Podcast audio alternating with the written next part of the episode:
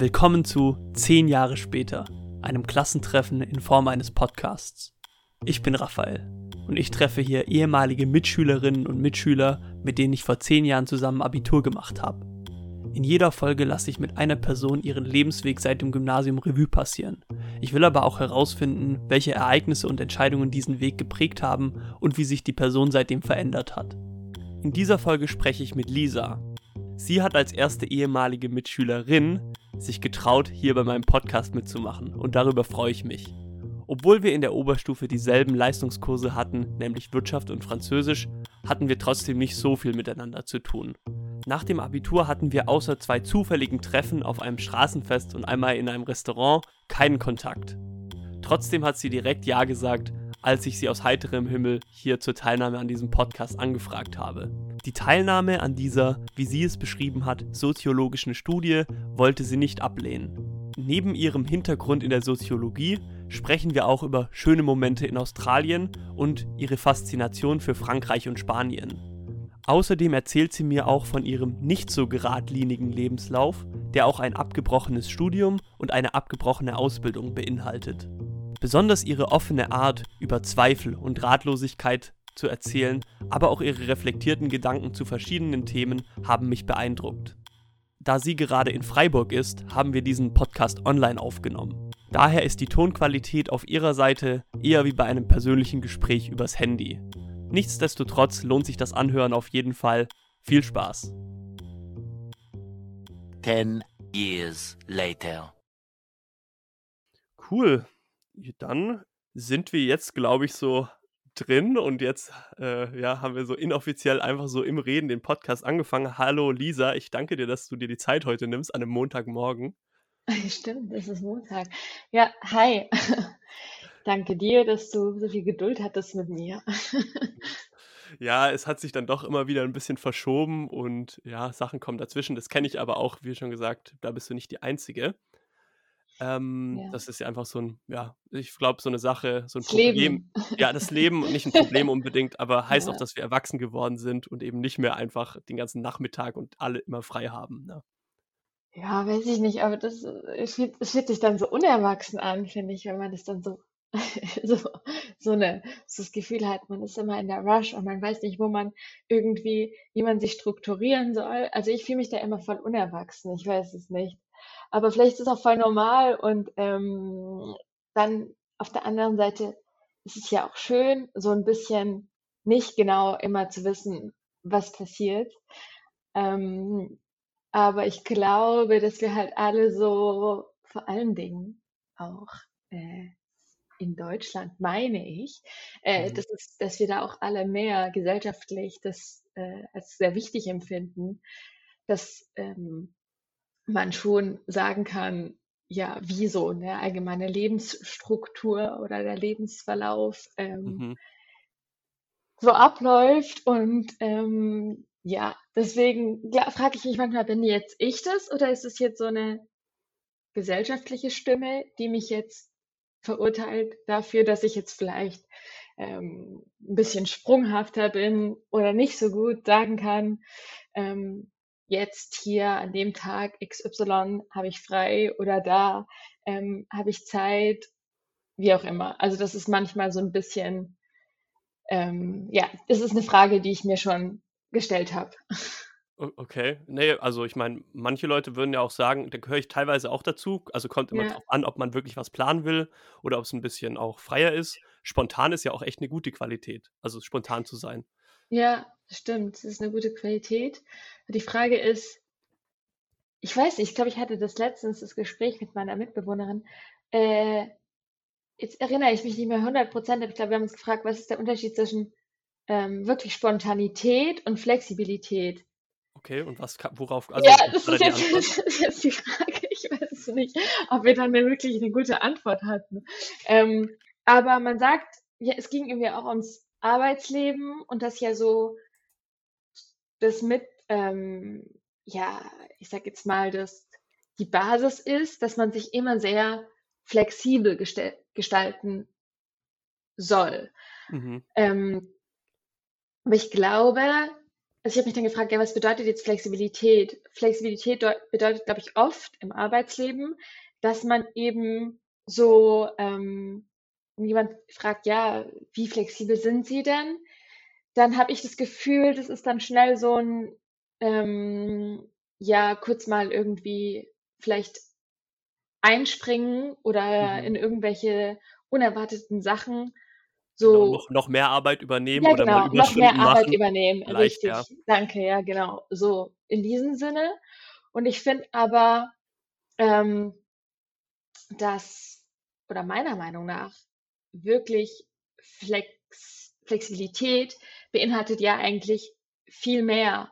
Und ähm, das bedeutet so in dem Sinne von auch sich dann, man denkt sich, also man denkt sich ja dann auch irgendwie in eine neue Aufgabe rein, aber ich habe das Gefühl, das wird gar nicht, das wird gar nicht verlangt. Also es geht gar nicht darum. Es geht einfach nur darum, irgendwie anwesend zu sein und Sachen zu übernehmen und möglichst effizient dann noch zu arbeiten, aber diese Zeit zum Reindenken und irgendwie neue Strukturen zu übernehmen, ähm, was für mich Flexibilität ist, ähm, die wird gar nicht äh, so, also das ist, eine, das ist eigentlich eine Qualität, die, finde ich, viel wichtiger ist, die Mhm. aber damit gar nicht gemeint ist. Es geht nur da, also, sondern irgendwie mehr, ja, können Sie dann auch, wenn irgendwie Kollege XY ausfällt, ähm, da mal einspringen oder da Aufgaben übernehmen oder mit der Urlaubsplanung flexibler sein, solche Sachen. Also ich habe Mhm. das Gefühl, ähm, dass der Begriff so ein bisschen ähm, falsch interpretiert wird.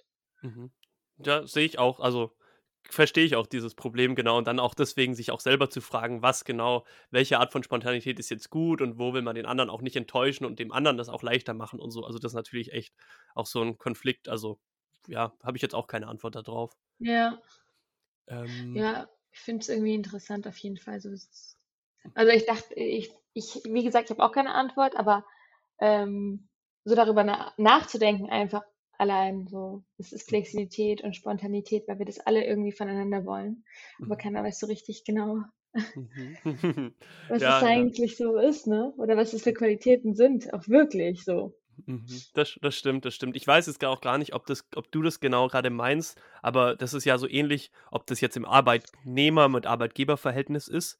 Man will ja schon, dass, also, und auch, oder jetzt auch im, mit Freundschaften so, man will ja immer, dass man selber spontan oder flexibel sein kann, aber man will ja Mhm. trotzdem, dass der andere sich committet. Also, das ist ja auch immer das Komische, ne? Also, man will das eine, aber ja. Ähm, gut, aber jetzt gehen wir mal aus diesem Thema raus. Die Leute denken sich so, hey, ähm, könnt ihr mal darüber anfangen zu sprechen, was Lisa gemacht hat und jetzt eigentlich macht? So, ähm, genau, weil dafür sind die Leute ja auch hier. Im, ich fange mal an mit der Abi-Zeitung, denn da habe ich reingeguckt Mhm. in der Vorbereitung. Mhm. Oh je. Oh je, ja, das ist aber schon schade, dass du oh je sagst. Ich meine, glaubst du, es ist so schlimm? Also, das zu, zu Nee. lesen, was du vor zehn Jahren da geschrieben hast oder über dich geschrieben wurde? Nee, so schlimm ist es nicht. Nein, Quatsch, warum soll es schlimm sein? Aber ähm, nee, ja, nein. Okay, ich bin neutral. Okay, ja, genau. Geh erstmal neutral rein, jetzt, bis du jetzt hörst, was ich sage. Nee, also, Ja. nicht so schlimm wird's nicht. Ähm, und zwar hast du, ich glaube, da gab es diese Kategorie, was ich noch mitgeben will, und dann gab es aber auch die Kategorie Pläne nach dem Abi. Ja, Und da hast du geschrieben, wenn es klappt, erstmal ins Ausland. ja. Hat das Hat's geklappt? geklappt? Das ist jetzt die Frage, die ja. Also, deswegen auch die, die Frage, die da mit, mitspielt, ist natürlich für mich, also was war die erste Station nach dem Abi? Was hast du da als erstes gemacht? Also ganz ehrlich, ich habe eine kurze, weil es ging relativ schnell dann alles. Ähm, wir hatten vor, also ich weiß jetzt gar nicht genau, ob ich Namen nennen kann. Also kannst du schon, solange du positive Sachen sagst, kannst du immer Namen Okay. nennen. Ja, genau. Ähm, äh, Lena, äh, Jana und, und ich, wir wollten zusammen äh, ein bisschen reisen und ähm, das Ziel war eben nach Australien zu gehen. Und ich habe nur eine kurze Lücke, weil ich mir nicht mehr 100% sicher bin gerade, ehrlich gesagt, ob ich, ähm, ob wir das, ich habe dann ein Langzeitpraktikum gemacht und ich habe auch beim, im Einzelhandel einfach gearbeitet, um eben für die Reise Geld zu verdienen. Und Ich Okay. weiß gerade nicht mehr, ob ich das davor oder danach gemacht habe. Ich weiß nicht, aber da ist gerade eine Lücke. Aber ähm, Also um Aber weißt du zumindest noch, ob du es nach Australien geschafft hast? Oder ja, nicht? ja, auf jeden Fall. Also wir waren, also ich habe eben dann ähm, ein bisschen Geld erarbeitet und dann sind wir zu dritt nach Australien äh, geflogen und haben dann ähm, uns einen Campervan gemietet und sind dann so ein bisschen ähm, ja entlang gefahren an der Küste. Ähm, es war aber eigentlich, es war auch relativ also wir hatten halt auch einen Rückflug. Ich glaube, durch das Visum mussten wir uns da festlegen. Genau, aber es hat geklappt. Mhm. Und es ist auch alles echt gut verlaufen. Bis auf die Situation, in der man dann manchmal abends nicht genau weiß, ja, welchen Campingplatz fahren wir jetzt an? Und dann äh, irgendwie mal kein Akku mehr hat und das äh, GPS spinnt, ähm, hm. hat echt, war es eine sehr, sehr gute Erfahrung und ähm, würde ich auch jederzeit wieder machen. Ja. Okay, okay. Wie kann ich mir das also vorstellen? Klar, Lisa in Australien, hast du das Klischee ja. schon mal bedient, hat bestimmt auch schon, den Witz mache ich bestimmt jetzt nicht als erstes. Ähm, wie, also wie kann ich mir das vorstellen, wenn man zu dritt im Campervan reist? Weil also gefühlt passen da doch erstmal nur zwei Leute rein und ähm, also geht man sich da nicht auch total auf die Nerven, wenn man da einfach die ganze Zeit dann wahrscheinlich 24-7 aufeinander hängt. Wie war so, also wenn man so zu dritt äh, reist? Ähm, naja, eigentlich dadurch, dass du hm, viel auch draußen bist, also wenn du auf Campingplätzen bist, dann hast du ja sowieso die Möglichkeit, dich immer irgendwie, du bist ja dann nicht drin gefesselt in diesem Campervan und wenn man unterwegs ist, was eigentlich ganz angenehm, weil derjenige, der gefahren ist, der hat sich dann natürlich immer, ähm, beziehungsweise die beiden, die vorne saßen, mussten sich immer gut konzentrieren und dann haben wir uns immer abgewechselt, dass dann einer so ein bisschen schlafen konnte im Hintergrund mhm. oder wir haben halt einfach, ja, ähm, uns assistiert, irgendwie eine gute Playlist reinzumachen oder eben, dass, dass sich zwei gut auf die Straßen konzentrieren. Ähm, also es war auch immer irgendwie so, ne, ähm, es waren ja auch Aufgaben da, die wir, wo wir uns füreinander gebraucht haben. Und ähm, dann war da gar nicht die Zeit, sich irgendwie ähm, anzuzicken. Natürlich gab's äh, gab's dann irgendwie mal Missverständnisse und oder irgendwie. Wir hatten halt auch einen Campervan, wo man unten schlafen konnte, äh, eine Person beziehungsweise zwei, aber wir haben es so gemacht, dass im Campervan eine Person geschlafen hat und oben zwei, also auf dem Dach. Mhm. Ähm, das konnte man eben so aufklappen. Okay. Und insofern war es eigentlich, ähm, war das eigentlich ganz angenehm. Was mich nur voll genervt hat, aber das ist so, das war dieses Rumgepacke, dass man immer so nicht wusste, wo soll man jetzt sein, wenn man ja immer alles irgendwie nochmal für die Fahrt einpacken musste und verstauen musste, dann alles wieder rauskramen, genau. Man war nie irgendwie organisiert in dem Sinne von, wo sind jetzt meine Sachen, weil immer irgendwo, äh, ja, wir wollten, wir hatten dann, glaube ich, am Anfang hatten wir es so voll organisiert, aber dann mit der Zeit war es dann immer so, ja, mach's in irgendwie eine Lücke rein und dann geht's los. Ja. Okay, okay. Das heißt, wie lange wart ihr da unterwegs? Also wie viele Monate oder also wie lange? Nee, nee, es war nicht so lange. Es war nicht so viele Monate. Es war eigentlich ein Monat war es, genau. Okay. Ja. War, war das die gesamte Australienreise oder war das auch Work-and-Travel-mäßig, dass ihr davor also noch dort gearbeitet habt? Nee, also äh, ähm, genau, Jana hat es dann, ähm, die hat dann richtig, ähm, die war dann richtig inspired. Die ist dann quasi kurz danach ähm, nochmal nach Australien, hat dann eben ist, äh, eine Art Work and Travel gemacht. Ähm, okay, und wir haben aber in dem Monat für dich und Lena. Genau. Und wir haben dann auch nicht gearbeitet dort. Also wir haben eben davor gearbeitet, um uns das eben zu verdienen. Und dann, ja, genau, sind wir einfach nur durchgereist. Okay. Was würdest du sagen, die vielleicht die beste Erinnerung an diesen einen Monat? Ja. Gibt's da was? K kannst du da was sagen? So diesen einen Moment oder diese eine Erfahrung oder gibt's oder gibt's es nicht? Äh, doch, doch, äh, auf jeden Fall. Also zum einen ähm, erinnere ich mich an einen Campingplatz. Ähm, der war ziemlich weit außerhalb, also da mussten wir auch richtig lange hinfahren. Ähm, aber der lag super schön in so einem ganz, also irgendwie in, in, den, in den Berg oder also ähm, Fuß von, naja, Berge kann man es eigentlich nicht nennen. Ähm, wie nennt man das denn dann? Äh, Waldge Waldgebiet, aber halt ähm, hügelig. okay. Hügelig, ja, ja, ja, sagen, nennen wir es so. Okay. Ähm, und das war, und eben aber auch an der Küste. Und da gab es so eine kleine Bucht und ähm, ich fand sowieso, dass der Campingplatz irgendwie ganz, der war, der war so, so, so, so irgendwie ein bisschen so sehr naturbelassen und da war auch an dem Tag nicht so viel los, an dem wir dort waren. Und ähm, wir sind dann ganz früh morgens aufgestanden, mhm. ähm, um den Sonnenaufgang zu sehen. Aber der Sonnenaufgang hatte noch so ein Extra. Und zwar, ähm, man weiß nicht genau warum, ähm, aber jeden Morgen um die gleiche Uhrzeit kamen eben an dieses, an diese kleine Bucht ähm, ganz viele, jetzt hm, bin ich mir nicht mehr 100% sicher, ob es, es ist eine Art von Känguru, aber okay. die sind relativ klein und die kamen dann plötzlich von allen Seiten, äh, also wirklich Punkt, ich glaube Punkt 6 oder so war es. Ähm, die kamen dann eben aus diesem Waldgebiet, aus diesen Hügeln an dieses, an diese kleine Bucht und haben quasi dann auch zusammen mit den, ja, mit den, mit, mit uns eben allen, die dort auf dem Campingplatz waren, den Sonnenaufgang begrüßt und ähm, waren auch, also sind relativ nah gekommen, wirklich, die waren wow. nicht scheu. Und dann hat sich das irgendwie so angesammelt und es kam immer mehr und immer mehr und wir saßen dann irgendwo so, am Rand oder sind dann immer halt auch so, so rangetastet und dann stand man dann irgendwie so mitten drin von so ganz vielen Kängurus um, umgeben und die waren dann eben kurz da, haben sich dann auch gemeinsam da versammelt und dann sind sie alle wieder irgendwie so ganz so unscheinbar verschwunden, sobald die Sonne irgendwie aufgegangen war und haben sich dann wieder verteilt und versteckt äh, ringsrum. Und es war irgendwie so ein richtig, richtig besonderer Moment. Und ähm, ich finde es auch witzig, dass die da immer zur gleichen Uhrzeit kommen.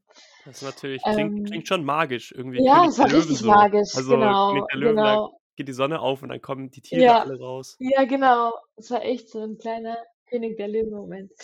Und, ähm, oder was mit eins der größten ja, Highlights waren, war, äh, dass wir alle drei einen Tandemsprung gemacht haben.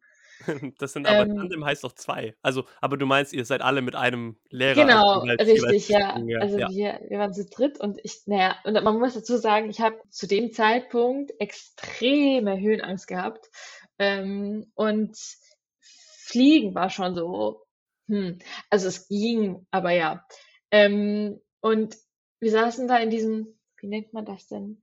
So eben so ein, so ein, so ein Eine Propellermaschine wahrscheinlich. Nee, nee, nee. Ähm, ich meinte das Büro, in dem wir das gebucht haben. Okay, okay. Ähm, ja, jedenfalls saßen wir da und äh, vor so einem ganz netten, jungen, charmanten äh, äh, Australier, der uns dann ähm, eben diesen Tandem, der, wir kamen davor schon mit ihm ins Gespräch, ich weiß aber nicht mehr genau warum, jedenfalls hat er uns dann ähm, von diesem Tandemsprung erzählt. Und äh, Lena und Jana waren relativ schnell richtig äh, begeistert. Und ich saß da so und dachte mir so, ja gut Leute, macht was ihr wollt, aber mich kriegt da keiner äh, hoch äh, ins Flugzeug rein, geschweige denn geschweige denn, dass ich aus diesem Flugzeug springen werde. Mhm. Ähm, dann frag mich nicht, was passiert ist. Aber was ist denn passiert? Ja, dass ich dann irgendwie plötzlich dann auch ja, weil, du weil du gerade gesagt hast, das, da bringen dich keine zwölf Pferde rein. Ja, ja also wie, wie haben sie dich da reinbekommen? Keine Ahnung, das frage ich mich bis heute. Ich weiß nicht, was da passiert ist. Aber ich saß dann da und dann meinten die beiden eben, jetzt kommen, ähm, ja, die wollten mich natürlich überzeugen, weil äh, dass das ja eine gute Erfahrung ist und äh, dass man das, dass es, dass es gut wird. Und ich so, ja, nee, könnt ihr vergessen. Und dann, keine Ahnung, saß eben, saßen wir da zu viert und äh, ich, ich weiß nicht. Dann hatte ich halt so einen Moment, wo in mir alles geschrien hat, nein, auf gar keinen Fall. Und es war dann so laut, dass ich dann gesagt habe, naja gut, dann mach ich's, mach ich's. Dann, okay. Also so alles sagt nein und ich sag dann halt eben, ja gut, dann mache ich's. Und dann habe ich das eben auch gebucht gehabt und äh, war dann die ganze Nacht natürlich, dachte ich mir, um Gottes Willen, was hast du gemacht? Äh, also, und ja, um das jetzt runterzubrechen, es war eine der besten Erfahrungen in meinem Leben. Und ähm, mhm. weil zum einen hatte ich das Gefühl, es war so eine war so eine, wie sagt man, Trau Trau Trauma Traumatabruch. Also, dass ich dann einfach danach auch ich habe immer noch leicht, also je nachdem, wie hoch auf irgendwie so einem auf so einer hohen Turmspitze, das hatte ich letztens so eine Erfahrung, da merke ich dann schon, dass ich noch irgendwie wackelige Beine habe, aber es ist jetzt nicht so, dass ich krasse Höhenangst habe. Also Mhm. das war irgendwie so wie so eine Schocktherapie. Ähm, und es hat so viel Spaß gemacht. Ich hatte auch einen guten Tandempartner, der mich dann so hat, ähm, als der Fallschirm aufging, hat er mich das irgendwie so ein bisschen lenken lassen. Cool. Und ähm, danach, als wir gelandet sind, war ich so, "Ah, ich will noch mal. Also ich weiß nicht. Es war irgendwie, es hat sich dann gewendet und ähm, es war schon sehr, sehr, sehr, ein sehr krasses Erlebnis und dann auch eben diese Landschaft von oben zu sehen. Und ja, Mhm. kann ich nur jedem empfehlen. Aber es ist trotzdem, es ist trotzdem sehr krass, wenn du da irgendwie oben bist und der sagt, ja, wir springen jetzt raus und dann öffnet sich so eine Tür im Flugzeug und ich so, hey, irgendwas ist falsch, Leute. Man macht hier keine Türen auf in der Luft. Keine Ahnung, wie viel Meter Höhe. Ja, aber es war cool. Okay. Ja, krass, fast schon so ein bisschen poetisch auch. Da bist du, hast du einmal deine Komfortzone verlassen, beziehungsweise deine Ängste überwunden. Ja, das Dann war es eine der besten Erfahrungen deines Lebens, ne? Ja, Also voll. fast schon. Hast du, hast du in den letzten zehn Jahren auch noch, gibt es irgendeinen anderen Moment, wo du auch mal irgendwie so, so einen Schritt aus deiner Komfortzone rausgewagt hast, wo es ganz dann richtig oft. gut, aber gibt es so einen Moment, wo du dich erinnerst, wo es richtig gut war? Also wo danach die, Ja. das, was da rauskam, dann also quasi total ähm, positiv war? Ähm, ich hoffe, dass es viel mehr sind, als ich jetzt in meinem Kopf habe. Äh, jetzt in meinem Kopf habe ich leider nicht so viele. Nach, nach dem Podcast wird das bestimmt dann alles, oh, das war noch und das. Aber ähm, ja, okay, gut, dadurch, dass ich ähm, äh, Kick- und Thai-Boxen mache, ich glaube, dass es halt immer noch eine Sportart ist, wo, ähm, naja, also wo es die, eben mehr, beziehungsweise in den, äh, in den äh, Schulen, in denen ich das gemacht habe, war immer der Männeranteil viel höher Mhm. und ähm, teilweise eben auch im Ausland. Und also ich habe das in, in Genf gemacht, zum Beispiel und in der, in, in, jetzt in der Schweiz und in Frankreich. Und da war es jedes Mal schon, ähm, oder am Anfang, als ich es angefangen habe, äh, sich da zu überwinden, weil ich jetzt auch von meiner Statur und von meiner Größe eher äh, zierlich und klein bin. Mhm. Und Kurz für die ähm, Leute, die dich nicht kennen, wie groß ja, bist du? ich bin 1,60. Okay. Ja. Ähm, und da gab's, also ich, um was ich damit sagen will, da gab's ganz viele Momente, wo es fühlt sich, also es fühlt sich komplett falsch an und nicht in meiner Komfortzone, sich da irgendwie jetzt, äh, naja, äh, einfach Kampfsport mit Mhm. einem Jemanden äh, gegenüberzustellen. genau gegenüberzustellen. Ja. Ähm, generell ähm, jemanden quasi, naja, also es ist ja eine Kampfsportart, die hat ihre Regeln, ihre Techniken, aber jemanden trotzdem zu schlagen, ne, weil es ist ja Mhm. letztendlich das, ähm, das ist schon immer wieder neu eine Überwindung, aber ähm, es geht ja um das Ganzheitliche und auch den Geist hinter dem Sinne des Kam- Kampfsports. Und deswegen finde ich, dass ich da sehr viel zum einen, also irgendwie meine Komfortzone verlasse, aber immer nur Positives mitnehme. Also es sind dann Mhm. immer kleine Nuancen, aber ein ganz großer Schritt war, glaube ich, dass ich ähm, eben mein Studium, mein Bachelor in, in Frankreich gemacht habe. Ähm, und ich glaube, jedes Mal, also es war jedes Mal ein großer Schritt, egal ob es eine Abgabe war oder irgendwie eine Prüfung vor Ort in Frankreich, weil ich hatte auch durch Corona eben Online-Vorlesungen und so weiter und so fort. Mhm. Aber äh, da gibt es ganz, ganz, ganz viele Momente, wo ich mir gedacht habe, warum, was, was ist das jetzt gerade? Das ist alles irgendwie so verrückt und äh, es fühlt sich so ganz falsch an und ganz weit weg von meiner Komfortzone. Okay. Aber also es war, ich glaube schon, das ist so eins mit der größten Sachen, als ich dann gemerkt habe, okay, irgendwie, vor allem die erst, das erste Semester, als das dann durch war und bestanden war, das war schon so ein Hö, weil ich glaube, bis dahin gar nicht realisiert habe, was ich da eigentlich mache. Mhm. Hast gar nicht damit gerechnet, dass du auch da Ja, durchkommst, dass du das schaffst. ja, ja, genau. Und irgendwie auch, in die Vorlesungen zu gehen. Und man denkt ja so, es ist Frankreich und kulturell sind wir, also es ist ja irgendwie jetzt nicht innereuropäisch und äh, ja, man meint, dass es irgendwie alles schon gleich ist, aber trotzdem, es war es ein Kulturschock für mich. Und da Ja. gab es wirklich Vorlesungen, wo ich dann drin saß und dachte, was machst du hier? Das ist, das ist so weit weg von irgendeiner Komfortzone. Und ähm, ja, irgendwie dann trotzdem so weiterzugehen und zu sagen, es fühlt sich gerade falsch an, ich würde mich gerne auflösen, aber ich kann mich jetzt nicht auflösen und ich mache das jetzt. Mhm. Und dann zu merken, ja, ähm, keine Ahnung, woher dann so ein, ja, woher das dann kam, die, die Kraft teilweise auch, muss ich echt sagen, weil ich war, es war schon, es war schon sehr, sehr, sehr auch anstrengend, Mhm. ähm, dass ich da aber sage, okay, dann, es, es geht ja irgendwie, es klappt dann doch. Und ja, das war schon, da habe ich, wundere ich mich manchmal noch selber drüber. Okay. Mhm. Also bist du auch stolz wahrscheinlich auf dich selber, dass du das auch, Ja. also dass du wahrscheinlich auch an manchen Stellen über dich selbst herausgewachsen bist, über, über, über das, was du gedacht hast, was du erwartet hast, was du schaffen kannst. Also so wie ich es Ja. jetzt verstehe. Ja, mhm, ja. Ähm, okay, das heißt, jetzt hast du ganz viele Aspekte angesprochen, auf die wir nochmal eingehen können. Ja. Ähm, du hast gerade gesagt, Bachelor in Frankreich. Mhm. Ähm, war das die erste Station nach Australien? Nein, nein, Mhm. nein, nein.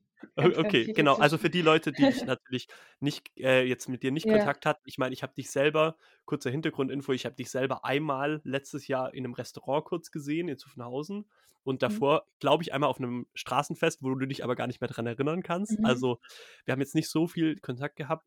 Also wie ging es bei dir, da kommen wir später also noch drauf, auf, den, auf das Studium in Frankreich, nach Australien, wie ging es weiter? Ja, ähm, ich weiß jetzt nicht, ob ich dann schnell durchlaufen machen soll, weil bei mir ist alles wirklich sehr, also mein Lebenslauf ist alles andere als geradlinig.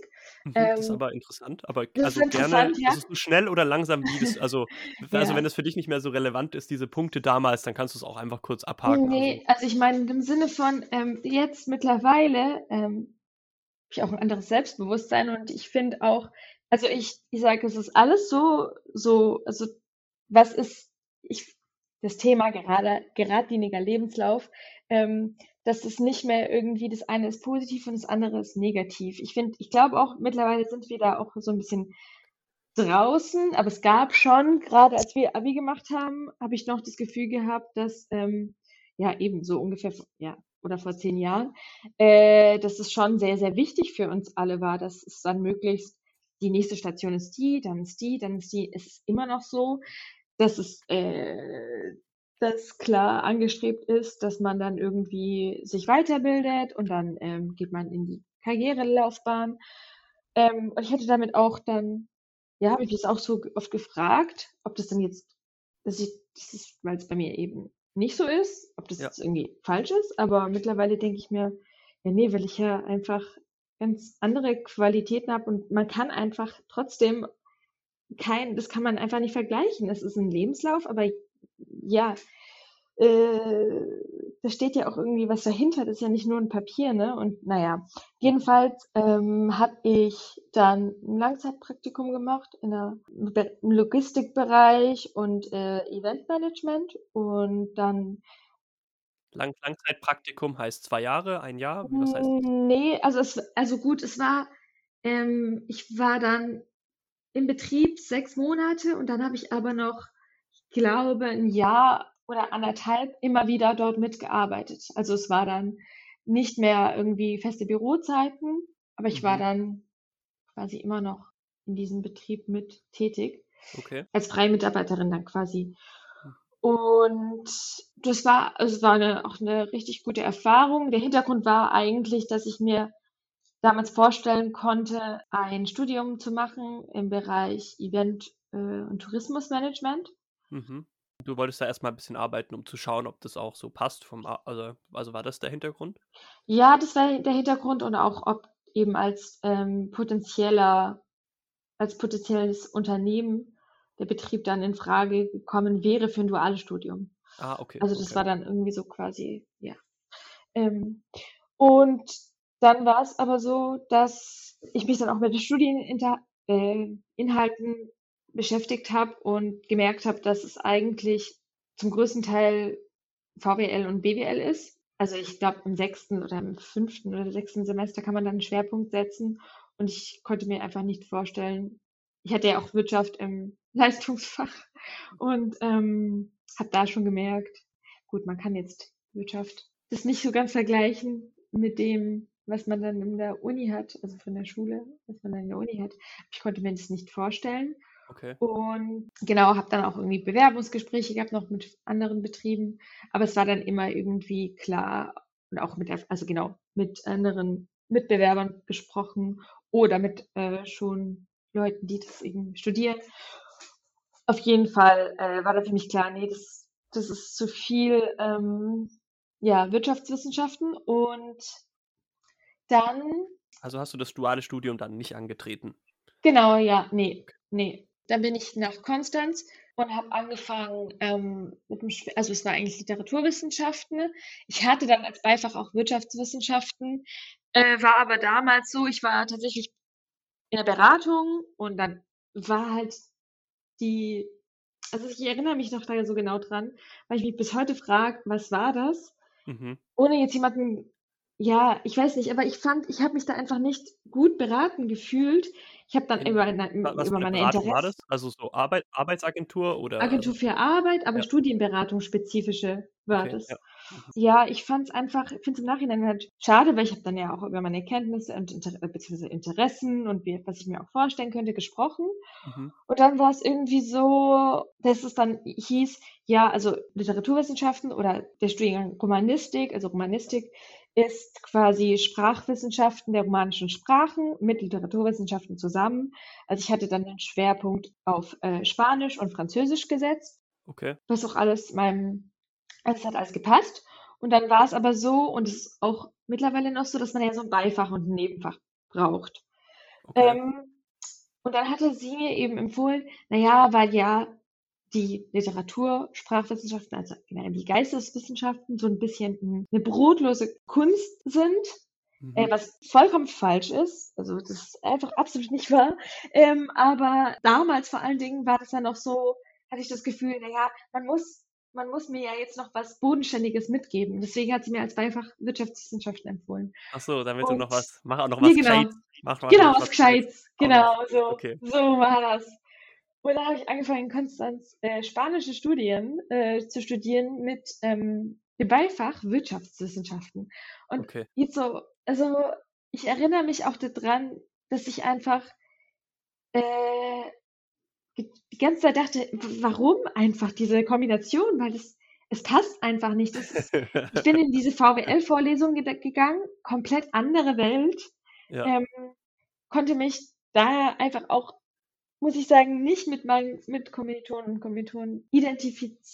Oder ja, das hat einfach nicht gematcht. Und dann eben so die Literatur- und Sprachwissenschaften, was super interessant war, aber einen enormen Arbeitsaufwand äh, gefordert hat. Also ich habe dann auch intensiv äh, einen Spanischkurs gehabt. Also wirklich, das war ich weiß nicht, wie viele x Stunden ich da in der Woche Spanisch hatte. Es hat alles, es hat mir alles super gefallen. Aber im Nachhinein denke ich mir, ich glaube echt, dieses Beifach hat, hat dann vieles kaputt gemacht, weil Okay. das Arbeitspensum einfach, das war zu viel, es war viel zu viel. Und ähm, ich hatte dann auch irgendwie keine Perspektive richtig. Das hat mir dann einfach gefehlt. Und ich glaube, deswegen habe ich es dann auch abgebrochen, weil ich dann gemerkt habe, ich werde immer ja, unglücklicher damit, obwohl doch da mir irgendwie 60 Prozent Spaß machen. Mhm. Aber ähm, Vivi hat einfach auch so viel natürlich Lernzeit noch extra gebraucht. Dann hatte ich noch diverse Mathe-Tutorien und so weiter und so fort. Ähm, plus eben diese, ja, das Hauptstudium eigentlich. Äh, es war auf jeden Fall eine Erfahrung wert. Ich habe es dann eben abgebrochen. Ich muss auch dazu sagen, in Konstanz, ähm, Nach nach wie viel nach nach wie viel Zeit hast du das ja, wie abgebrochen? viel habe ich? Es war nicht so lange. Ich weiß es nicht mehr genau. Also ich glaube, ein, zwei Semester waren das. Okay, also wir reden jetzt nicht von im so kurz vor der Nein, nein, Bachelorarbeit, so im nein, um Gottes Willen, 8. nee. Okay. Nee. Ja. Und im Nachhinein finde ich es aber schade, oder nee, ich finde es gut, ich finde es gut, dass ich das so gemacht habe, aber ich finde es äh, schade, dass mir da, dass ich da irgendwie nicht so gut beraten worden bin, Mhm. weil ich irgendwie finde, irgendwie finde, dass es äh, ja von den Inhalten, also und Uni Konstanz, ich glaube auch eine gute Uni und auch renommiert, aber irgendwie diese Kombination, diese Fächerkombination, also ich wüsste, hätte dann auch gar nicht gewusst, wie ich das dann in meinem Berufsleben miteinander kombinieren soll. Also es ist für mich, Mhm. naja, so war kurz, das. kurz, kurze Zwischenfrage. Mhm. War es dann nicht möglich, also jetzt im Nachhinein vielleicht auch schwierig, aber war es dann nicht möglich, einfach das Vivi, also die Wirtschaftswissenschaften irgendwie zu wechseln oder das einfach Ja, nur zu lassen und dann da wäre quasi. ganz viel bestimmt möglich gewesen. Aber erstmal zu dem Zeitpunkt war ich, glaube ich, schon so, dass ich einfach gemerkt habe innerlich, ich will hier nicht mehr bleiben. Okay. Und ähm, mich auch, also ich hatte dann, da war dann sogar viel sozialer Austausch, aber ich habe auch, es war alles ein bisschen oberflächlich für mich und ich habe dann gemerkt, ich möchte mich gar nicht so richtig hier festbinden. Okay, hat einfach, hat einfach nicht gepasst. Also Genau, innerlich war dann einfach so nein und dann wahrscheinlich war ich dann auch einfach zu dem Zeitpunkt noch zu jung und zu unflexibel, dass ich dann gedacht habe, ja, jetzt komm, dann kannst du es ja ändern und dann gehst du da nochmal vielleicht eine andere Beratung und so. Ich Mhm. war da einfach nicht so, also ich habe das nicht so offen, offen, äh, die, nicht so weitsichtig gesehen. Ich war da einfach so, es passt nicht, ich fühle mich hier nicht wohl.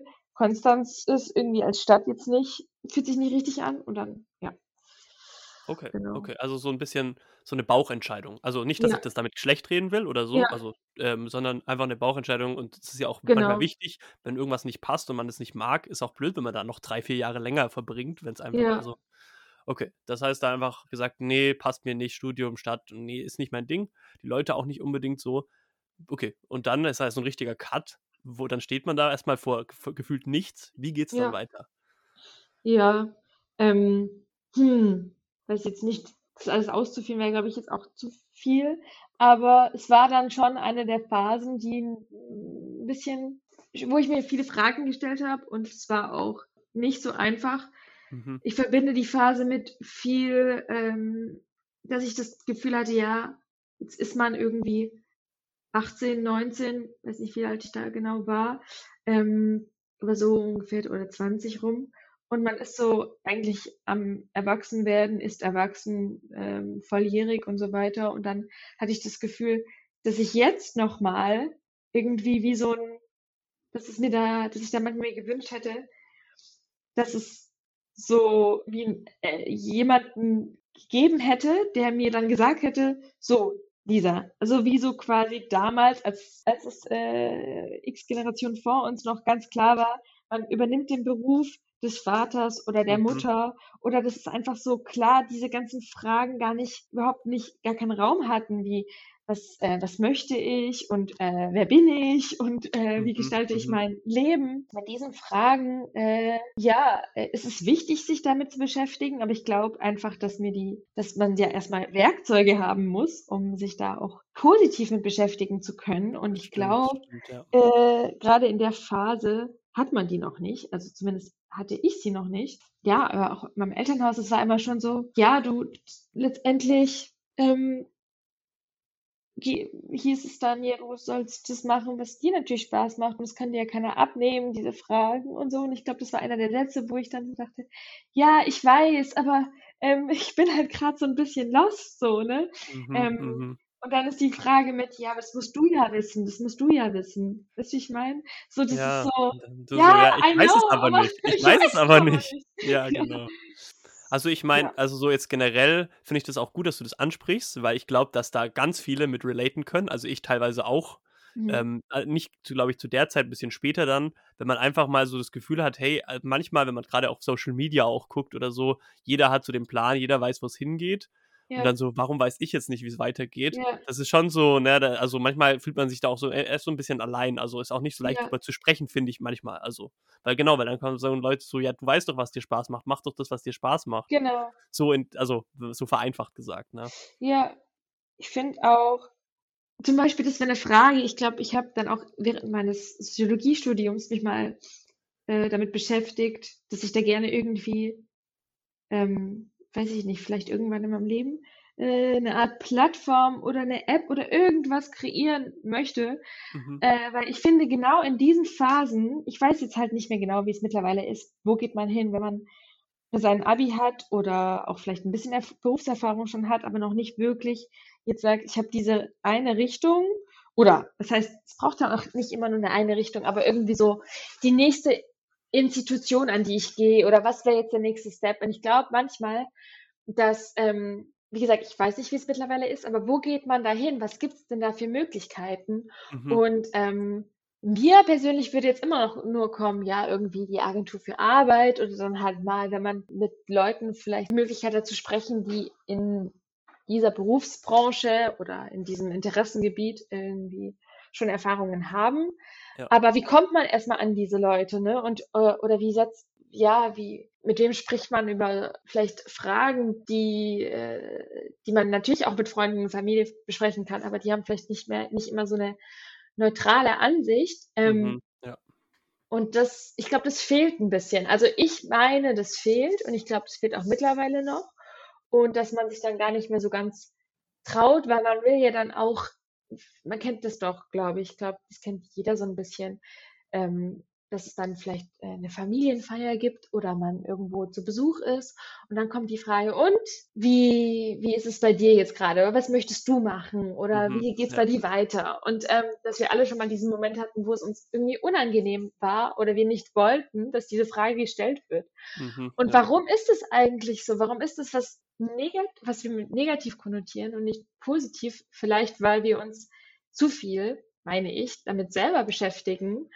Wir reden vielleicht mit Freunden in der Familie drüber, aber trotzdem tragen wir das irgendwie so mit uns rum. Und ich fände es ganz, ganz wichtig, dass man da irgendwie so viel, also ich würde mir jetzt sagen, zu der Lisa, Mhm. äh, damals 20, würde ich der sagen, 20-jährigen Lisa genau, ungefähr, ja. äh, ja, geh mehr mit diesen Gedanken raus und äh, sprech mit Leuten oder Mhm.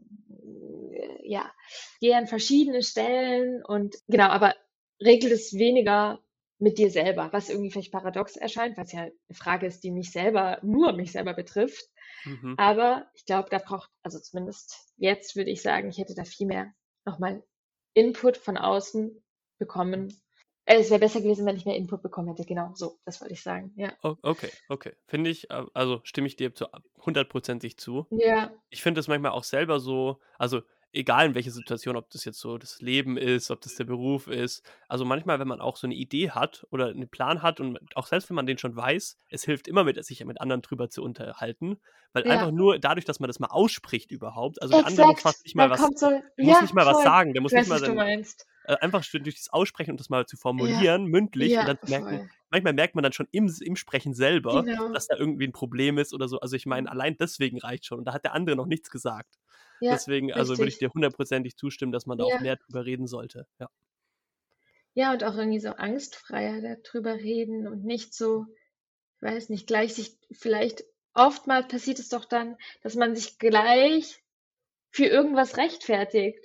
Ja. Wenn man jetzt sagt, ja, ich weiß es noch nicht genau, oder dann, was heißt, ich weiß es noch nicht genau, ich weiß vielleicht mehrere Sachen, aber ich weiß jetzt nicht genau, was jetzt der nächste Schritt ist oder so. Aber also ich finde einfach, dass, ähm, ja, dass man da auch irgendwie anders mal drüber reden sollte und nicht in diesen, in diesen, in diesen, äh, ja, so, so geradlinig, ja, was willst Mhm. du machen? Okay, das oder du weißt es noch nicht. Also es gibt da irgendwie, es gibt da nicht so ein, es ist so schwarz und weiß so ein bisschen immer noch. Mhm. Und genau diese ganzen Graufarben, Zonen, die man da äh, mit sich selber ausmacht, ich glaube, da ist es wichtig, dass äh, die eben zu einem Teil mit sich selber ausgemacht werden, aber nur zu einem, zu einem Teil und nicht ganz, weil Okay. sonst wird's, ja, Ja. Hm. schwierig, glaube ich. ja, stimme ich dir. Also würde ich so genauso unterschreiben. Da, Mhm. da könnte man jetzt bestimmt auch so Kalendersprüche rausziehen und Ja, so. Also voll. irgendwas motivational Zitate. Okay. Ähm, aber auf jeden Fall habe ich jetzt verstanden, da kam da so ein bisschen so eine Zeit, ähm, als du abgebrochen hast, wo du nicht wusstest, wie wie es weitergeht. Mhm. Ähm, genau, also, du, okay, du hast schon gesagt, hättest mehr reden sollen.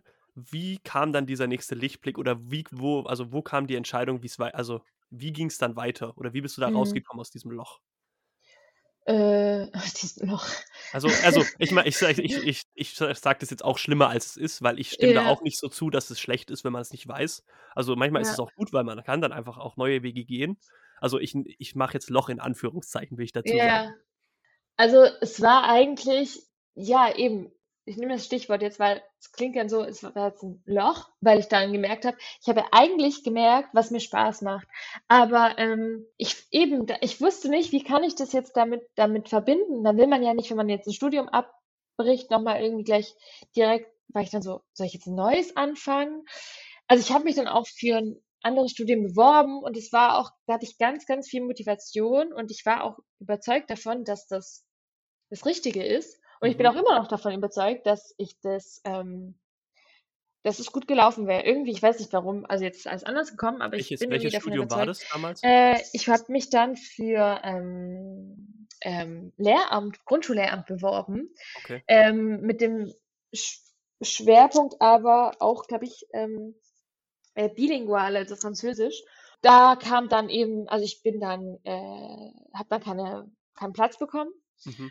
Und äh, ich habe mich aber nicht deutschlandweit beworben, sondern eben nur in Baden-Württemberg und auch eben, glaube ich, sogar nur an, äh, ich weiß nicht, ich habe mich, glaube ich, auch sogar nur an in Ludwigsburg beworben, an der PH, äh, weil ich dann auch nicht unbedingt gleich wieder wegziehen wollte.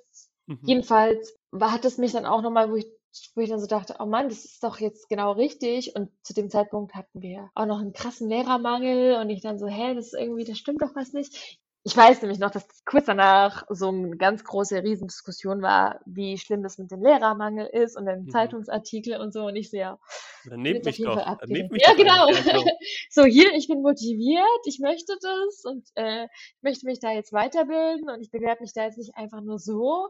Und dann dachte ich mir so, ja, genau solche Leute müsst ihr doch nehmen. Und naja, aber das, ja, das hört ja keiner. Ja, und ähm, das hat dann nicht geklappt und das war dann irgendwie schade. Das war dann so ein bisschen so, dann hat mein, also mein Stiefvater hat sich dann so ein bisschen damit beschäftigt und hat dann irgendwie gemeint, ja, könnte mir doch, er könnte sich doch auch, oder ich könnte mich doch noch mal, noch mal einfach für eine Ausbildung bewerben. mhm. Äh, vielleicht gibt es da auch die Möglichkeit, irgendwie mit äh, Sprachen das zu kombinieren. Ja, jeden, jedenfalls habe ich mich dann, dachte ich, ja gut, dann, dann, ich weiß es jetzt auch nicht, ich kann jetzt ja nicht wieder irgendwas und nichts und ähm, es hat jetzt nicht geklappt. Und dann dachte ich, ja, vielleicht höre ich dann jetzt einfach mal mehr äh, auf mein Außen, meine Umgebung, mein Umfeld. Mhm. Dann habe ich mich für ähm, Ausbildungen beworben im großen Außenhandel mit dem Schwerpunkt äh, internationales Wirtschaftsmanagement. Okay. Ja, da ist Äh, der internationale Aspekt zumindest dabei. Okay. ja, und der Wirtschaftsaspekt aber auch wieder. Mhm. Ja, Ähm, das stimmt. genau, dann habe ich eine Ausbildung angefangen ähm, im großen Außenhandel, hatte dann auch eben Spanisch und Wirtschaftsenglisch und habe das alles dann auch. Ich habe dann die Ausbildung, äh, ich war dann irgendwie schon fast fertig. Es war auch gut und das hat dann alles gepasst, aber es Mhm. hat halt irgendwie innerlich nicht gepasst. Okay. Ja, da kommt da wieder mein Bauchgefühl und dann war mir irgendwann klar, ja, aber Lisa, das ist immer noch Wirtschaft und du willst nicht in die Wirtschaft gehen und das ist so, du kannst es jetzt zu Ende machen, aber dann, du kannst dich nicht damit identifizieren. Und ich glaube, das ist halt irgendwie so eine große, vielleicht eine zu große Frage, damit, dass ich mich halt auch irgendwie mit meiner Sache, die ich mache, ähm, schnell identifiziere, hinterfrage, aber auch indi- identifizieren möchte. Mhm. Und mittlerweile bin ich der Meinung, dass man manchmal einfach sagen soll, ich mache das jetzt und dann, auch wenn ich mich jetzt da nicht hundertprozentig mit identifi- identifizieren kann, ist auch okay, ist auch nicht schlimm, ist eine trotzdem eine Erfahrung. Aber damals war es eben noch nicht so. Mhm. Und ähm, ich habe halt einfach so die ganzen Strukturen mitbekommen, wie es ja des, Kapital die des Kapitalismus geschuldet sind und äh, Mhm. der Wirtschaft und unserem Denken und ähm, ich weiß nicht, es war einfach, es war einfach falsch für mich. Und ich weiß, dass ich selbst Teil davon bin, dass ich auch konsumiere, Konsument bin und dass ich aber irgendwie hinter den Kulissen das, ich weiß nicht, das, ich konnte das nicht so weiter unterstützen, wollte das nicht. Okay, Deswegen okay, habe ich die. Ausbildung dann ähm, aufgehört und dann habe ich erstmal einfach viel gearbeitet. Also ich habe dann witzigerweise äh, relativ schnell, ich bin dann, äh, habe dann eine kleine, also ein Caf in Stuttgart einem Café gearbeitet, die hat neu eröffnet, dann habe ich dann irgendwie, bin ich eingelernt worden, relativ gut und habe dann tatsächlich die Patisserie übernommen, also die, äh, die Küche übernommen, habe dann eben War das ein französisches Café? Also wenn da jetzt Patisserie, wenn das so heißt. Mm, Ja, ähm, nee, äh, wir waren, es ist gemischt, aber es war eben so, also Patisserie in dem Sinne von, weil es kleine Küchlein sind und das ist so eine Okay. Art und Weise, genau. Ja, Okay. das habe ich dann, ähm, habe ich dann viel äh, gearbeitet und auch gebacken und auch irgendwie so eben Barista-Tätigkeiten, also so einfach so ein Mhm. bisschen gearbeitet. Nee, Okay. eigentlich habe ich viel gearbeitet Mhm. und äh, es hat mir auch Spaß gemacht. Und da konnte ich mich auch mal so ganz kreativ äh, ausleben und war auch, habe viel auch eben alleine gearbeitet, weil äh, die Küche relativ klein war und dann ähm, hatte ich da auch irgendwie so trotzdem viel Zeit äh, nochmal nachzudenken, aber es war gut, weil ich hatte das Gefühl, so mit, mit meinen, also nicht, nicht so, so, so, so irgendwie nochmal freier zu arbeiten, dass ich mich ganz frei gestalten konnte, wie ich mich organisiere und alles Mögliche. Das war gut, aber Mhm. es war natürlich klar, dass das jetzt nichts ist. Ich hätte dann zum Beispiel auch, also sie hat dann mehrere Filialen eröffnet und ich hätte dann auch eben ganz wieder in diesen, in diesen Wirtschaftsprozess reingehen können und dann als potenzielle Fil Filialleiterin das dann ähm, eben das, das übernehmen, Mhm. ähm, um es dann zu übernehmen, weil es war klar, sie möchte mehrere Cafés öffnen in dieser Richtung. Und das kam dann, und obwohl auch da das Basiswissen da war und ich da ähm, die, hätte die Möglichkeit gehabt, es war, kam dann einfach trotzdem nicht in Frage. Und da war mir klar, ja, nee, weil äh, ich einfach nicht da reinpasse in diesen, in diesen Prozess so. Und das, Mhm. äh, was darüber hinausgeht ums kreative Arbeiten, aber irgendwie, So, so weniger. Management, Management und Wirtschaft, es ist einfach, ja, wäre dann wieder das Gleiche gewesen, ne? Und Ja, klar, es klar. gab ja wäre gute Gründe, warum ich das. Also du führst Genau, dann, du führst dann einen Kaffee, ja. Ja, dann habe ich da dann irgendwann eben aufgehört ähm, mit dem Ziel, und das hat dann sich dann während des während der Zeit herauskristallisiert, dass ich eigentlich gerne nach Frankreich gehen würde. Mhm. Ähm, und es war dann immer stärker und dann habe ich mich ähm, so ein bisschen informiert, äh, wie es ist, was es für Möglichkeiten gibt und so dahingehend äh, schon weiter geplant. Und dann kamen noch mal ein, zwei äh, private Brüche quasi oder beziehungsweise also es war dann einfach auch noch mal das Leben in Stuttgart, wo ich noch mal umorganisieren musste und mich fragen musste, wie wie möchte ich das jetzt? Möchte ich jetzt hier bleiben oder nicht? Und dann bin ich ähm, also war dann zwar ein großer zeitlicher Sprung, aber ähm, irgendwann war dann klar, ich gehe nach Frankreich und dann bin ich eben erstmal äh, wollte ich durch Frankreich reisen. Das habe ich dann auch angefangen zu machen, aber dann kam Corona.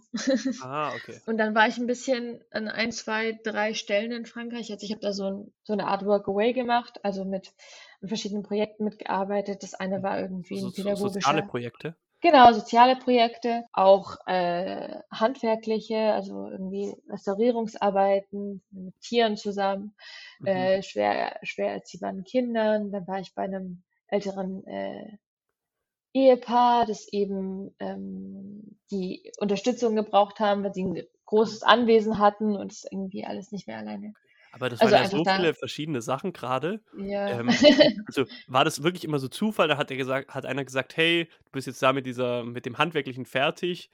Wir haben hier noch gerade das mit den älteren Leuten. Also wie kam das dann Nee, zustande, ähm, ich dann konnte so mich dann, verschiedenen Sachen. genau, es ist eine Plattform und da kann man sich dann irgendwie in, also aussuchen und Mhm. man, man, man, ähm, genau, tritt mit den Leuten dann in Kontakt und ich habe dann halt immer die nächste Station gesucht und dann, ähm, genau da, wo es, also manchmal bekommt man auch keine Antwort oder dann haben die schon jemanden Mhm. anderen oder das Projekt ist dann kurzfristig, keine Ahnung, manchmal kann es auch sein, dass es sich dann nicht mehr finanzieren kann, aber man hat da einfach, kann man die Projekte sich anschauen, durchlesen und dann in Kontakt treten mit den Leuten. Okay. Ähm, da würde ich noch Mhm. mal kurz einhaken, nämlich. Also finde ich voll interessant, da so viel zu machen. Ähm, du hast vorher gesagt, das hat dich irgendwie nach Ja, Frankreich gezogen. warum? Kannst du das beschreiben, Ja. warum? Also, ich meine, weil man hat ja, also, wenn man da noch nie so richtig war, ich habe da auch noch nie Mhm. richtig gelebt, außer, oder, also, ich habe da zwei, dreimal in Paris war ich äh, für ein paar Tage. da stellt man sich ja vor, oh, dieses romantische Leben vielleicht oder mit einem Baguette durch Ja. die Stadt zu laufen. Keine, also wirklich stereotypische Sachen. Was war das, was dich nach Frankreich gezogen hat? Ähm, ich weiß nicht, irgendwie ist es so, also wir sind auch schon, also als Kind äh, war ich oft in Frankreich.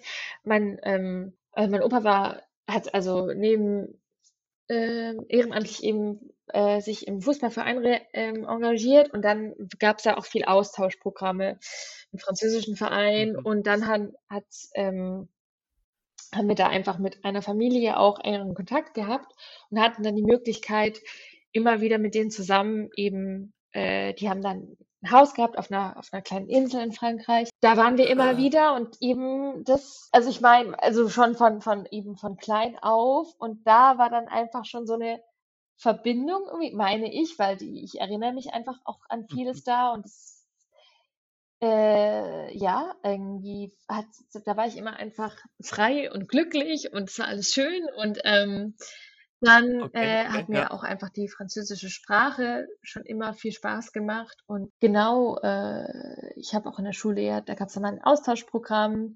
Also sobald irgendwie was Mhm. möglich war, ähm, irgendwie nach Frankreich Ja. zu gehen oder in, mit französischen ähm, ja, mit sich mit der französischen Kultur auseinanderzusetzen, habe ich das versucht zu machen und auch gemacht. Und ähm, dachte ich mir, warum Mhm. nicht einfach auch dann länger mal nach Frankreich zu gehen und das Leben dort Mhm. äh, auszuprobieren. Ja, also ma- macht dann auch in dem Fall dann voll Sinn. Ja. Natürlich, dass du dann dann sagst, hey, dann gehe ich da jetzt nicht hin, um zu, also so um einen richtigen Job zu machen oder zum Mhm. Studieren. Du hast erstmal gesagt, ich will jetzt erstmal soziale Projekte unterstützen, immer so Mhm. kurzfristig.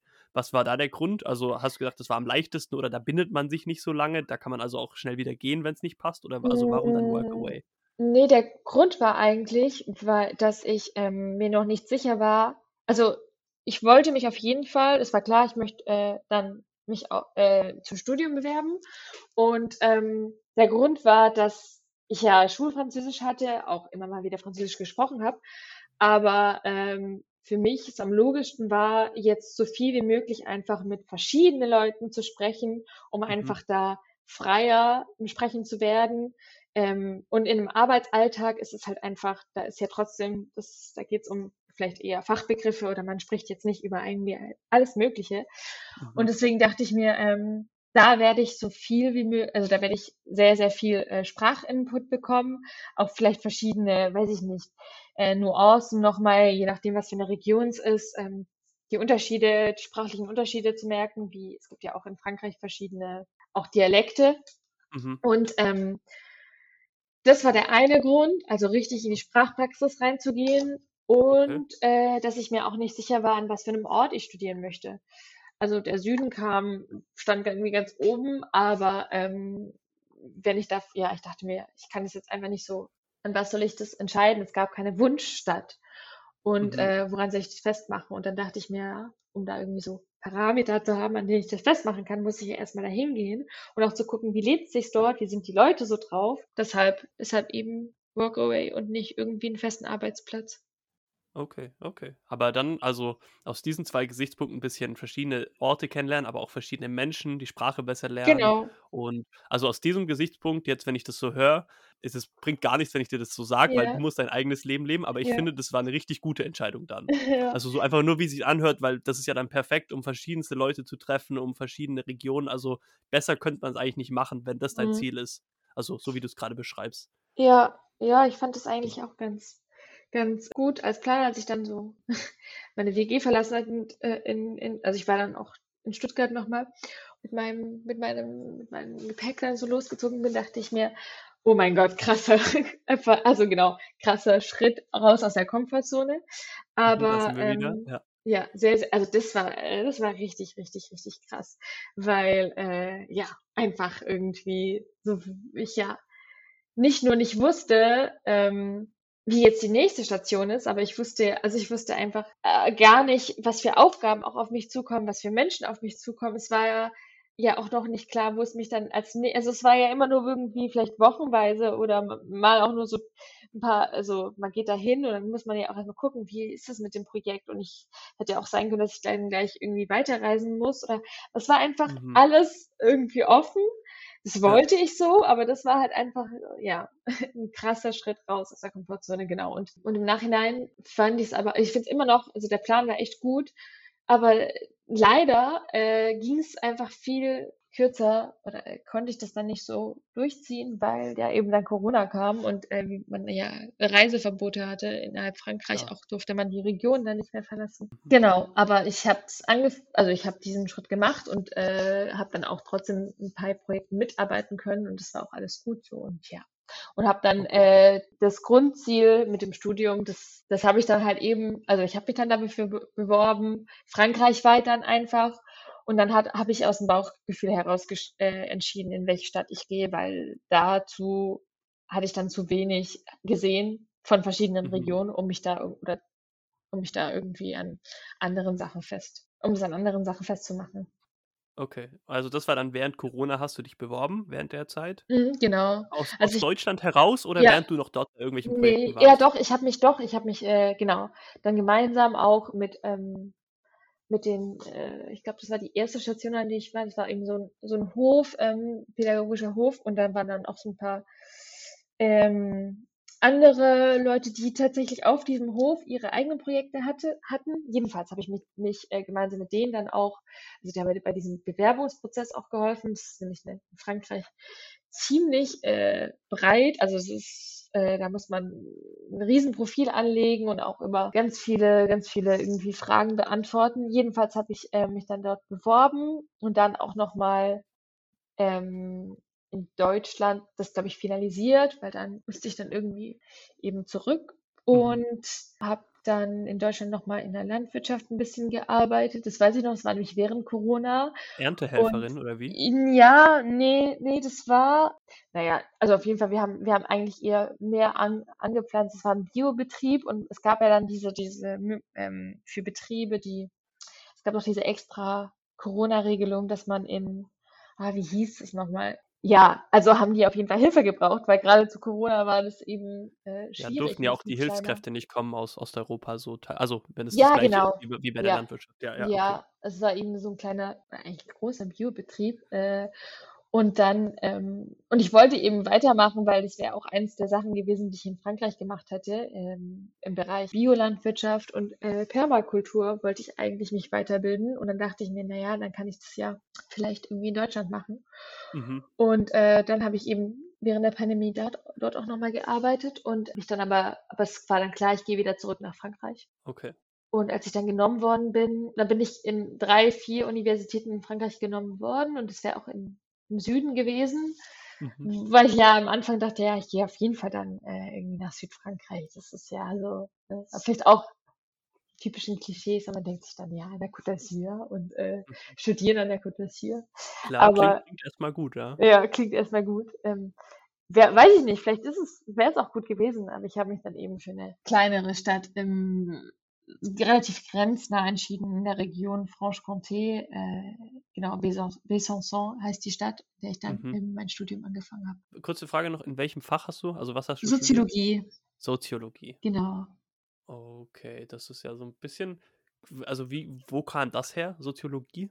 Deine, also äh, hat, woher hat sich dieses Interesse gebildet oder woher ja. wusstest du, dass das das Richtige ist für dich? Gesellschaftswissenschaften äh, sind es ja, mhm. oder kann man es auch kann auch nennen, mit äh, Kulturwissenschaften zusammen. Und dann dachte ich mir, naja, und Gesellschaftswissenschaften ist eigentlich all das, was mich irgendwie im Nachhinein zieht es viele Dinge mit ein, die ich ausprobiert habe. Gesell Gesellschaftswissenschaften sind auch irgendwie Sprachwissenschaften ist. Wie sprechen die Leute miteinander? Was hat sich verändert? Wie kommuniziert man? Wie sind die Wirtschaftsstrukturen? Also so ein bisschen das, was mhm. ich vielleicht auch in meinem Lebenslauf erfahren habe.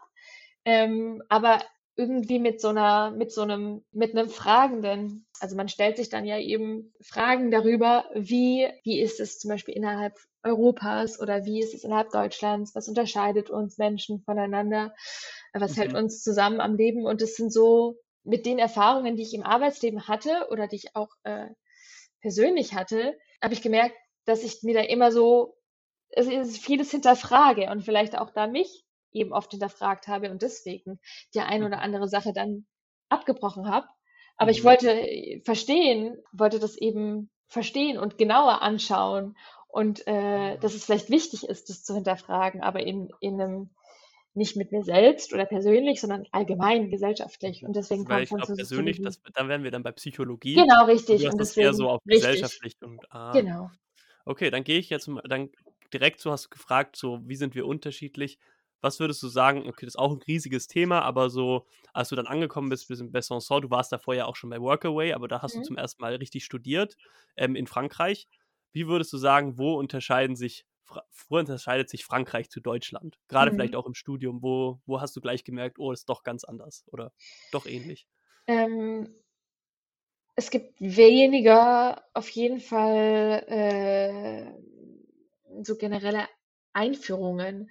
Also ich habe das Gefühl, oder so wiss wissenschaftliches Arbeiten. Ähm, da gibt's ja an jeder Uni eben dann noch irgendwie einen Extrakurs, den man belegen muss. Also ich habe das zumindest Gehört, so. eigentlich, gehört oft dazu, ja, Ja, stimmt. und äh, das war zum Beispiel eine der Dinge in Frankreich, wo ich mir dachte, ja gut, äh, hier wird das dann irgendwie so direkt vorausgesetzt oder einfach Learning by Doing. Also es war, wir hatten dann wirklich Studienprojekte schon relativ schnell am Anfang, wo ich mir dachte, hä, wir haben doch gar keine Tools und Werkzeuge dazu. Aber Mhm. das ist so ein bisschen der Ansatz gewesen. So habe ich es erfahren. Ähm, aber Okay. dass da ich das Gefühl hatte, der Ansatz war einfach, wir machen das jetzt und dann äh, in Vorlesungen haben wir dann irgendwie äh, Methoden, äh, Methodenlehre äh, gehabt. Vergleichbar sind dann so Studienprojekte in Deutschland äh, oft erst in den höheren Semestern und das hat irgendwie direkt damit angefangen. Und ich finde es im Nachhinein aber irgendwo gut, weil ich dann gemerkt habe, weil ich jedes jedes Semester eben so ein so so so Methoden methodisches Studienprojekt hatte und natürlich dann gemerkt habe, wie ich von Semester zu Semester, ohne dass ich einmal irgendwie einen reinen Kurs hatte mit Wissenschaft, wissenschaftlichem Arbeiten, an mir selber erfahren habe, wie ich von Projekt zu Projekt äh, meine Arbeitsmethode geändert habe. Und äh, der eine Mhm. sagt jetzt vielleicht, das ist so, also das, ich fand es im Nachhinein fand ich es ganz gut, aber es gab auch, das hätte ich jetzt nicht gesagt, während ich dann dabei war, weil da war ich oft so ein bisschen voll verloren und dann war es irgendwie wieder so, man muss sich alles Mhm. wieder selber zusammen äh, erarbeiten. Dadurch, dass halt in Frankreich das Studium auch im Bachelor auf drei Jahre angesetzt ist und da gibt's auch nicht die Möglichkeit zu sagen, ich mache ein Jahr, ein Semester mehr oder weniger. Das ist einfach alles so fest und man muss eben sein, ja, man hat drei Jahre Zeit, so äh, sechs äh, Semester und da können gibt's nicht, gibt's halt, es ist nicht so flexibel. So. Also es ist weniger flexibel, auf jeden Fall, und weniger pädagogisch, würde ich sagen. Okay, okay. Was so jetzt aber so beim Menschen, Mhm. also so aus, aus dem Studium rauszugehen, im Leben, wo würdest du sagen, hast du da direkt den Unterschied zwischen Mhm. Deutschen und Franzosen gemerkt? Mm, Also hast du das schon vorher, aber vielleicht so im ja. studentischen Umfeld, so hast du da, ist dir auch irgendwas aufgefallen, wie die Menschen total anders ist ticken? wirklich schwierig, weil dadurch, dass halt äh, ein Großteil meines Studiums auf Distanz war, äh, Ah, ja, stimmt, es okay. ist echt schwierig, da was zu sagen. Wenn du sagst, ein großer Teil deines Studiums war auf Mhm. Distanz, ähm, also dann, weil dann ist ja gerade das Blöde, weil du sagst ja, du wolltest nach Genau. Frankreich, dann bist du jetzt gar Frankreich. Also wie hat sich das tatsächlich dargestellt? Hat das dann die ersten zwei Semester waren die online und jetzt warst du danach in Frankreich? Also wie viel Zeit hast, hast du, also in Besançon, wie viel Zeit hast du da verbracht? Äh, letztendlich waren es dann vielleicht äh, drei Semester, also so die Hälfte war auf jeden Fall äh, online, glaube ich, ungefähr. Ja, ich habe dann auch, äh, dadurch, dass es pandemiebedingt auch alles unklar war, habe ich mein Studium dann un umgeschrieben äh, in eine andere Mhm. Universität, also nach Rennes, also in der Bretagne, weil die das komplett online angeboten haben und ich in Deutschland war zu dem Zeitpunkt und ich wusste, wie schnell ich jetzt nach Besançon wieder muss und kann ja auch nicht irgendwie Mhm. die ganze Zeit hin und her springen und dann wieder eine neue WG suchen und so weiter und so fort. Und Mhm. ähm, ich bin dann aber nochmal nach Besançon zurück, habe aber, um halt auch die Universität zu nutzen, trotzdem auch irgendwie zu gucken, dass ich da ähm, ja irgendwie mein soziales Umfeld aufbaue. Aber eigentlich habe ich hauptsächlich im Besançon äh, äh, mich, also wenig mit den Leuten aus der Uni zu tun gehabt, weil meine Universität ja dann in Rennes war. Ähm, Mhm. Genau, ich habe dann Okay. also online äh, weiter studiert und musste dann immer für die Prüfungen nach Rennes und habe eigentlich Besançon dann einfach als Ausgangspunkt genutzt, äh, um trotzdem weiter Französisch sprechen zu müssen auch, weil wenn ich das von Deutschland, dann musste ich ja mit niemandem sprechen. Und ähm, Mhm. Ja. plus, ja, um einfach weiter äh, dort äh, Kick- und Teilboxen zu machen. Und da hatte ich dann eben, habe ich dann relativ viele Leute äh, kennengelernt, aber von der Uni her, deswegen ist es schwierig zu sagen, wie sind hier so die Studis drauf. Das ist irgendwie, ja, also die Vorlesungen, die ich hatte, äh, habe ich das Gefühl, dass es ja ein bisschen lockerer zugeht äh, in Frankreich. Ja. Okay. Ähm, wie sieht's mit Dating aus? Hast du da Erfahrungen gemacht mit? Franzosen? Äh, ja, ja. Also kann man, gibt es da einen großen Unterschied? Oder würdest du auch sagen, dass es aber auch wieder einfach, an wen man gerät, also ist einfach, jeder Mensch ist ja auch unterschiedlich, oder würdest du schon sagen, da gibt es schon Unterschiede, ob man jetzt ähm, in Deutschland datet oder in Frankreich? Boah, ob es da Unterschiede gibt, das, nee, das kann ich nicht sagen. Nee, nee, nee, das kann ich gar nicht sagen. Nee, mm, mm, mm, mm.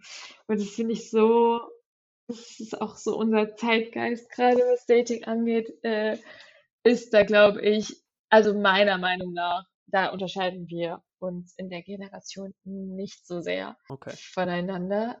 Gefühlt sagt man ja schon, also im internationalen Kontext sind wir zum Beispiel wir Ja. Deutschen, jetzt, also gerade deutsche Männer sind jetzt nicht so bekannt dafür, dass sie so sehr leidenschaftlich Ja. sind oder sehr ähm, so, emotional. äh, Also, man sagt ja eher, also wenn man Richtung ja, Frankreich, ja, Italien, Spanien geht, wird es ja ein bisschen mehr anscheinend. Also das aber auch wieder wirklich nur so aus dritter Hand. Also deswegen meine Frage ko- kommt, also kann man das so ein bisschen spüren oder ist das auch Nee, total äh, äh, nee, gar nicht. Also auf jeden Fall, äh, aus meiner Erfahrung heraus, ähm, es ist, gibt's keinen Unterschied, also sind jetzt nicht die französischen äh, Männer. Ähm, ich kann jetzt nur von Männern sprechen, weil ich habe wenn nur Männer gedatet, aber ich kann da jetzt nicht sagen, dass die romantischer sind oder Okay, dass man okay. Schade, weil, also ich meine, weil deswegen, also schade, weil Frankreich soll ja so, ja also, eben, ja. aber äh, also zum Beispiel Spa, also Spanien, ja, äh, aber ähm, äh, Frankreich habe ich absolut gar keinen.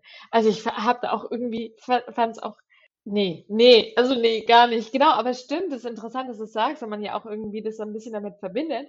Ich selber jetzt halt gar nicht mehr, aber halt nur, weil, ähm, wenn ich jetzt in Klischees denke und irgendwie so das romantische Paris oder der Süden Frankreichs, also nee, Ja, nee, also nee, viel Romantik nicht. okay. Du hast gerade gesagt, Spanien schon Ja, eher. Warst du auch länger mal in Spanien oder hast du einfach nur Spanier auch äh, getroffen, genau. woanders mal? Ähm, nee, ich war, also ja, ich habe auch einen Workaway äh, in Spanien gemacht, aber ähm, In, in deiner langen Laufbahn, wann war das? Also von wann, wann sprechen wir hier? Wann äh, war das das? war, das war letztes Jahr und vorletzt, also ich war zweimal bei dem, bei dem äh, gleichen, ähm, gleichen Ort, also es war bei Barcelona und Okay. Also es ist jetzt nicht so eine riesen, nee, aber ich habe, also ich jetzt nicht nur aus meiner Dating-Erfahrung heraus oder so, sondern Mhm. einfach der Umgang in Spanien miteinander, äh, auch, also Mhm. gar nicht Dating bezogen, sondern einfach auch Generell, generell. ja. Äh, ich weiß aber nicht, das nennt man, das kann man dann nicht romantisch nennen, aber es ist irgendwie, es ist so persönlicher und irgendwie intensiver, generell intensiver, so würde ich das, so würde ich das nennen. Mhm. In äh, Frankreich und in Deutschland ähm, ist es für mich, es kommt immer drauf an, ähm, erstmal äh, distanzierter und oberflächlicher. Und ich habe das Gefühl, in, Mhm. in Spanien ist es direkt schon sehr ähm, intensiv, aber so auf so eine angenehme Art. Also jetzt nicht so, Mhm, dass das. Gefühl hast, du musst jetzt dein Leben erzählen gleich und irgendwie gleich über sensible Themen sprechen. Ich, ah, ich kann es nicht beschreiben, aber irgendwie ist da ein anderer, ist da ein ganz anderer Vibe zum Beispiel. Also so finde ich ähm, sehr angenehm, ja. Okay. Ja, das wäre cool. Also ich meine, ich kenne das nur so ein bisschen von allein schon, wie man sich begrüßt. Ja, Also in Deutschland gibt man sich ja so die Hand, ja, ne? Und in, in Spanien ist es, also ich glaube, da gibt man sich da so die Hand. Nee, eigentlich nicht. Man nee, äh, macht ja immer so, man umarmt sich umarmt sich, zumindest. genau, Oder ja. da macht man da auch dieses Küsschen links, Küsschen Genau. rechts. Ja, Ja. ja, aber es ist meistens eher auf jeden Fall eine Umarmung, ja. In Frankreich ist Mhm. es ja immer Küsschen links und Küsschen rechts, aber auch sehr distanziert so, ne? Okay, das heißt, um jetzt auch nochmal diese letzten, also jetzt reden wir schon eine Weile, aber jetzt sind wir auch fast angekommen beim Mhm. heutigen Tag so. Mhm. Ähm, das heißt, du hast in Frankreich studiert, in Rennes, warst dann noch in Besançon Ja. äh, und dann jetzt musst du nur noch das bitte einmal erklären. Jetzt erwische ich dich gerade, glaube ich, in Freiburg wieder Ja. und du warst noch in Spanien zwischendrin. Wie, also wie Ja. ist da noch die Timeline so, um das zu verstehen? Äh, in Spanien war ich einfach auch während, nee, da habe ich eigentlich, das war ja während meines Bachelors. Also ich bin da einfach, äh, ich habe dadurch, dass es ja in Frankreich so drei Jahre, ja, also dass man den Bachelor in drei Jahren machen muss, ich hatte dann auch eben äh, Prüfungen und meinen Bachelor musste ich dann irgendwie gleichzeitig abgeben, wie auch immer. Ich Mhm. bin aber zu der Phase, habe ich gesagt, ich muss jetzt nochmal irgendwie raus und bin dann eben nach Spanien, habe dann so ein bisschen an meinem Bachelor auch geschrieben und bin dann, genau, das einfach, einfach nochmal, also das war so eine Zwischenstation, zum quasi ein bisschen neue, neue Inspiration zu bekommen und neue. Ideen für meine Bachelorarbeit. Und ähm, dann bin ich zurück nach Besançon und habe da meinen Bachelor dann ähm, zu Ende geschrieben. Genau, aber in Spanien da jetzt auch eben Freunde und deswegen bin ich da auch nochmal zurück, weil ich ja eben letztes Jahr schon mal war. Äh, was wolltest du sagen mit Freiburg, ne? Wie Genau, es jetzt genau. dazu kam.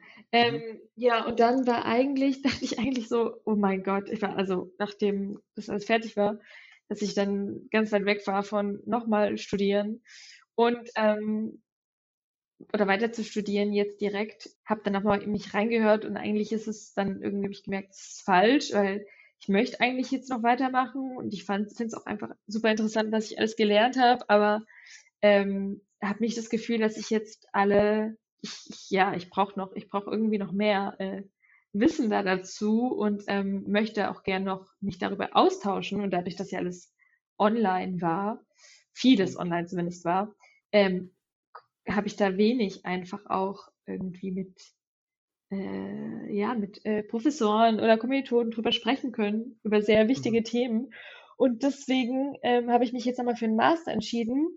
Also erstmal in Besançon ist der Arbeitsmarkt äh, für Soziologie ist eine kleine Stadt auch, ne? Da gibt's gibt's nicht viel, da gab's auch nicht viel und dann habe ich mir gedacht, entweder suche ich jetzt gleich Frankreich weit oder ich bilde mich jetzt dann noch, noch mal ver vertieft weiter. Und dann wollte ich aber Mhm. nicht äh, nochmal an einer französischen Universität studieren.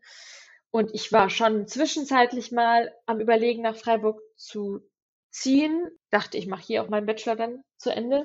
Ähm, genau, und dann habe ich gedacht, ja, warum dann nicht jetzt den Master in Freiburg? Und äh, so kam es dann dazu. Und dadurch, dass Freiburg eine Grenzstadt ist, ist hier auch hier viel, also ganz viele auch Franzosen. Und ähm, das war dann so ein bisschen das Argument dafür. Mir gefällt Freiburg sehr gut. Und ich habe mich jetzt ähm, aber nicht für Soziologie im Master, sondern für Kulturanthropologie Anthropologie europäischer Gesellschaften, so heißt mein Master. Für den habe ich mich jetzt äh, Oh, das ist einfach ganz schön, ja, ich weiß. ganz schön lange. Deswegen sage ich auch Also, immer nur Kulturanthropologie, aber komplett heißt äh, Kulturanthropologie europäischer Gesellschaften.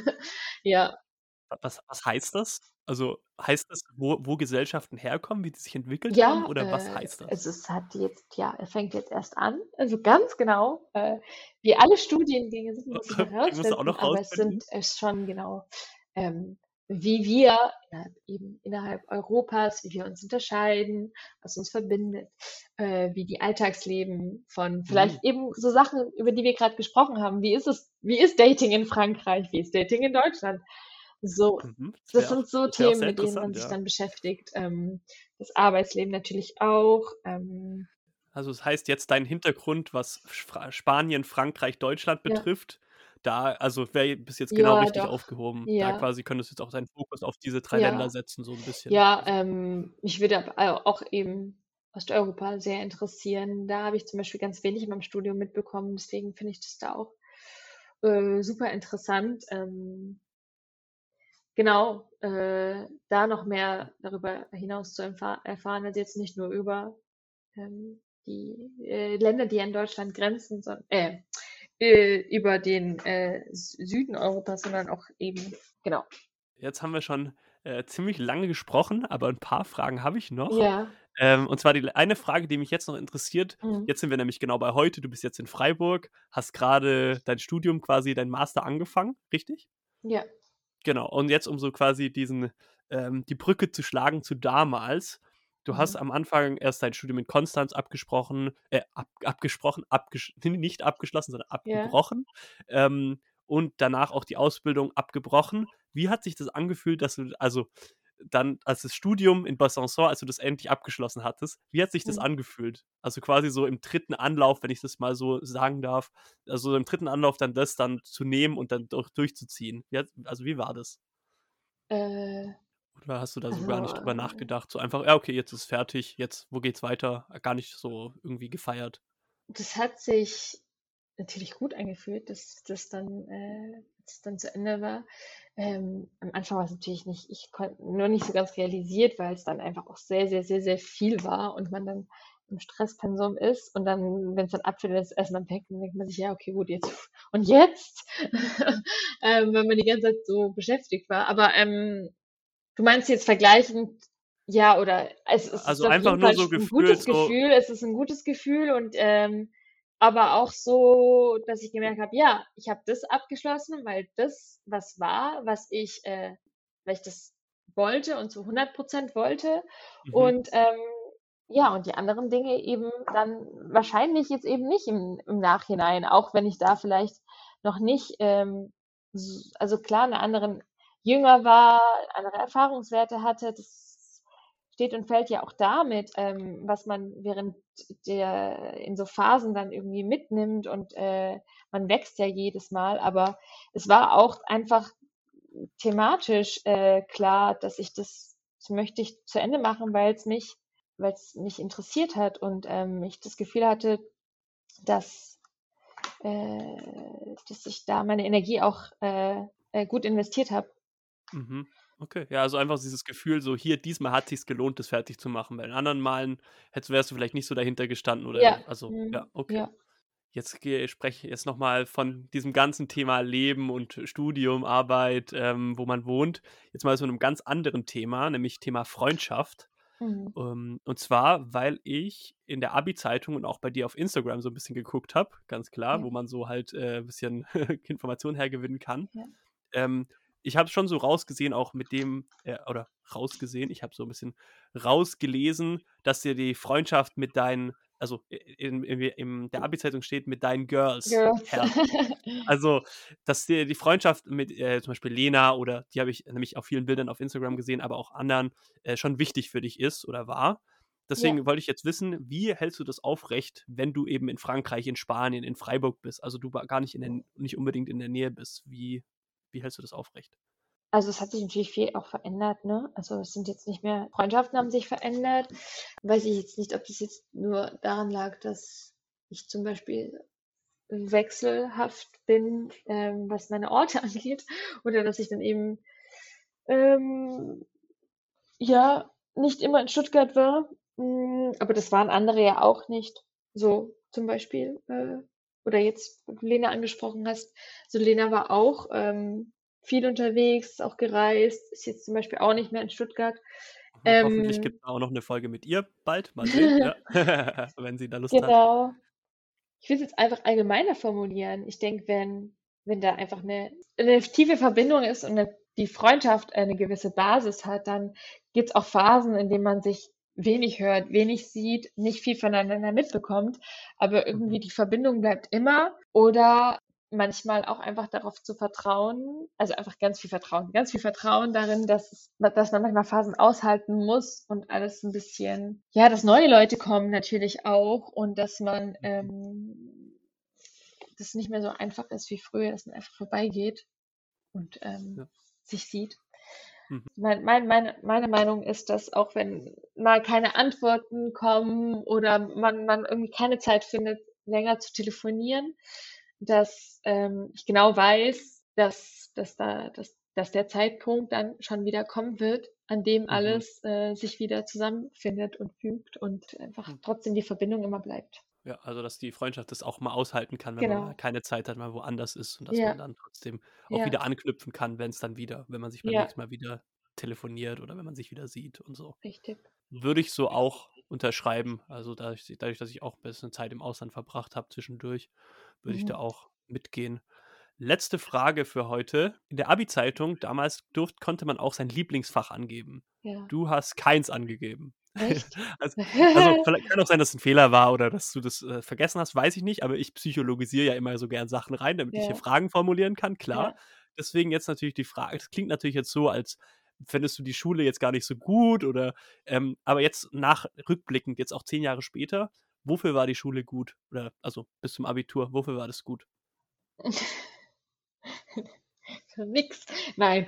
ähm, ähm, für was war die Schule gut? Naja, eigentlich einfach um, ja, dass wir alle zusammen waren. Also es ist so, äh, ich finde, ähm, ich fand es ganz, ganz, ganz zum Beispiel so, wir hatten so eine super Klassengemeinschaft bis zur 10. Ne? Und ich mhm. finde genau das, das ist es halt einfach, ähm, so die Klassengemeinschaft und dann, klar, also in der Oberstufe ändert sich alles. Und es war aber nie mehr so wie, wie davor. Und es war auch eine Erfahrung zu gucken, was passiert, wenn so Brüche im Leben, wenn, wenn man mit neuen Leuten äh, sich irgendwie in Kursen ist, so wie halt auch irgendwie im Leben, ne? Im Arbeitsleben, in der Uni, wo auch immer, Hobbys. Ähm, und äh, dafür war das gut, um zu gucken, was passiert dann mit mir und wie gehe ich damit um. Ähm, und natürlich auch, klar, um irgendwie äh, zu verstehen, äh, wie beschäftige ich mich mit Inhalt, mit Inhalten und wie, wie funktioniert es, dass ich ähm, mich so einigermaßen strukturiere, damit ich da irgendwie die Klausuren schaffe oder irgendwelche mhm. Abgaben.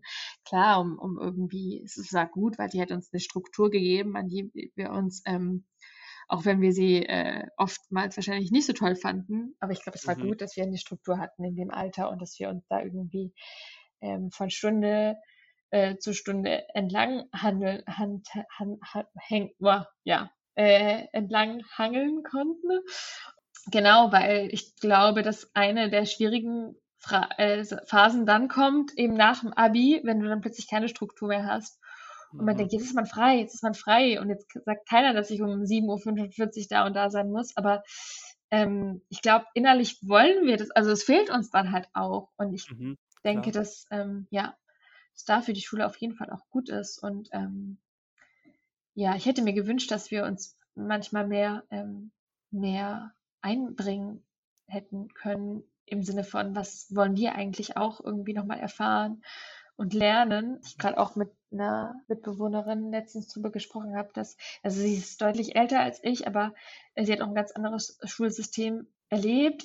Nur sie meinte, dass äh, sie es einfach so positiv erlebt hat, weil eben ihre Lehrer und Lehrerinnen, ähm, egal aus was für einer damals, also sagen wir mal, Arbeiterklasse, dass die Elternteile kamen, ähm, oder was für Interessengebiete. Äh, der eine wollte vielleicht Maurer werden, der andere wollte dann irgendwie, ja, keine Ahnung, äh, was ganz, also jedenfalls war es alles so unterschiedlich, aber alle waren irgendwie gleich am Unterricht beteiligt, weil es für jeden die Möglichkeit mhm. gab, auch zu sagen, was einen interessiert und man hat irgendwie auch gemeinsam Theaterstücke äh, interpretiert und äh, sich da so in diese Rollen reinversetzt, was einfach Dinge, die miteinander, die einen verbinden. Und ich finde, da hat der Unterricht so ein bisschen, äh, das hat gefehlt und das hätte ich mir also äh, gewünscht, dass man da vielleicht mehr auch nicht, also diesen Frontal, weniger Frontalunterricht gehabt hätte, weil ja, ich glaube, ähm,